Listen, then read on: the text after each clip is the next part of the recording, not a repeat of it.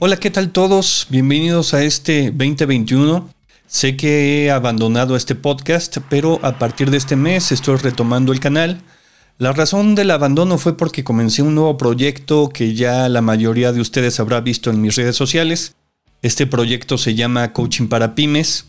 Ahí no hablo tanto de finanzas, aunque claro que se toca ese tema, pero lo amplío un poco más con temas de liderazgo, administración, ventas y no solo para empresas transportistas, sino que está abierto para todo aquel dueño de una micro o pequeña empresa.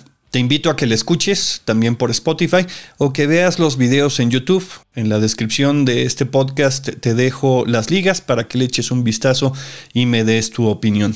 Pues muy bien, para iniciar este año decidí que el primer tema del que debo platicarte, y digo debo porque es muy importante siempre tenerlo en cuenta, y que ya debiste realizar o por lo menos iniciar desde ya es la creación de un presupuesto. Desde la época del imperio babilónico, siguiendo con los egipcios y el mayor grado con los romanos, se debían planear las actividades de manera acorde con los cambios climáticos, para aprovechar las épocas de lluvia y asegurar la producción de alimentos. Ellos desde el inicio del año ya sabían en qué época iba a empezar a llover, cuándo era momento de sembrar, cuándo era el momento de cosechar y por supuesto el tiempo en el que iban a estar guardando los alimentos cosechados. Por eso crearon los hórreos, por eso crearon algunos lugares donde podían almacenar todos esos granos durante todo el año. El presupuesto surge como la herramienta moderna de planeamiento y control, a reflejar el comportamiento de la competencia y de los indicadores económicos y sus relaciones con los diferentes aspectos administrativos, contables y financieros de la empresa. Como empresario debes concebir de la mejor forma el tamaño de tus operaciones, los ingresos y los gastos, con el objetivo de obtener utilidades, y debes estar coordinado con todas las actividades de tu negocio. El presupuesto tiene los siguientes propósitos. Primero, estimar el crecimiento del negocio ante diferentes escenarios, permitiendo que te prepares para tomar las mejores decisiones ante cambios adversos.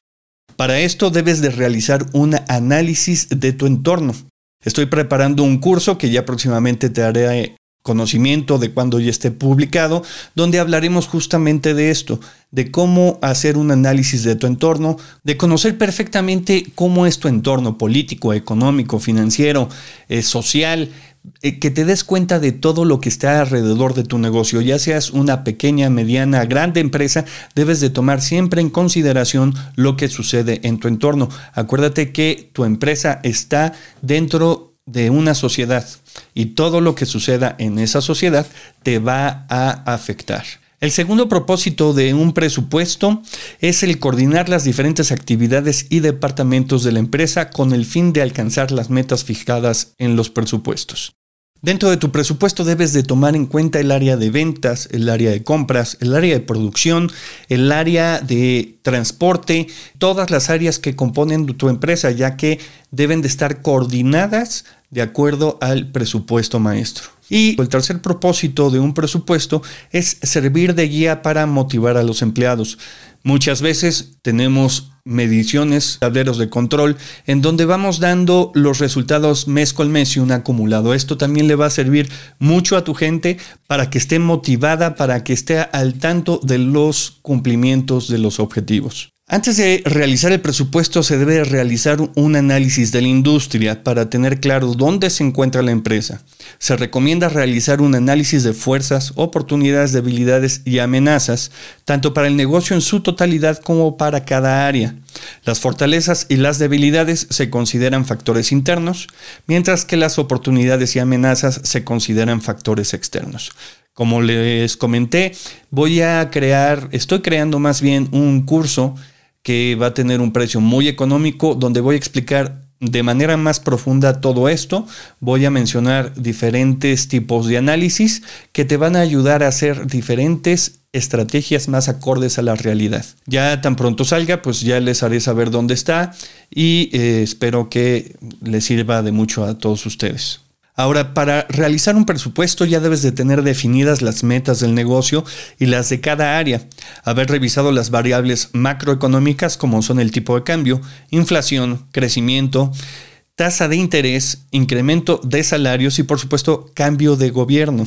También debes de revisar las variables microeconómicas como precios, volúmenes, márgenes y montos de gastos. El presupuesto normalmente se realiza para el siguiente año y durante el año se realizan ajustes llamados reproyecciones, pero siempre sin mover el presupuesto inicial que se estableció como meta. Por eso te decía al principio de este, de este episodio que ya debiste haberlo hecho en diciembre o mínimo ya debes de estar trabajando en él. Esta va a ser tu guía para cómo vas a estar trabajando durante los próximos 365 días. Ahora vamos a hablar sobre los presupuestos que existen. El primer presupuesto es el maestro, el cual es el conjunto de presupuestos generados en todas las áreas. Esto con el fin de proyectar la utilidad de la empresa y de los estados financieros que puedan tener para este año. El presupuesto maestro está integrado por los presupuestos de operación y el presupuesto financiero. El presupuesto de operación se conforma por aquellos componentes que afectan la utilidad de la empresa producto de su operación.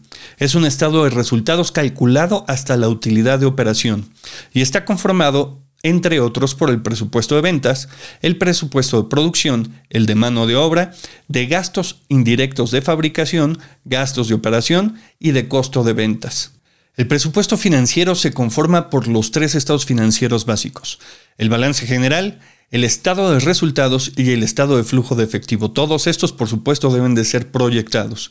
El estado de resultado proyectado es calculado hasta la utilidad neta, considerando gastos financieros, impuestos y reparto de utilidades. Esto es a grandes rasgos lo que es un presupuesto y para qué te sirve. Va a ser una herramienta muy importante para que tengas una visualización de lo que va a ser tu 2021. Si tienes alguna duda de cómo hacerlo, si quieres que eh, hagamos alguna sesión para trabajar sobre presupuestos dentro de tu empresa, contáctame. Mi página web es www.transportefinanciero.com Ahí por favor llena el formulario de quiero mi sesión de coaching gratuita. Es importante que llenes todos los espacios con tu nombre, apellido y tu correo electrónico. Si me pones basura en el nombre y apellido no te voy a contestar. Si quieres tener esa sesión de coaching y que hablemos sobre los presupuestos para que tengas ya algo más palpable, con todo gusto te puedo ayudar. Muchísimas gracias por haberme escuchado en este primer episodio de este año. Un abrazo y hasta pronto.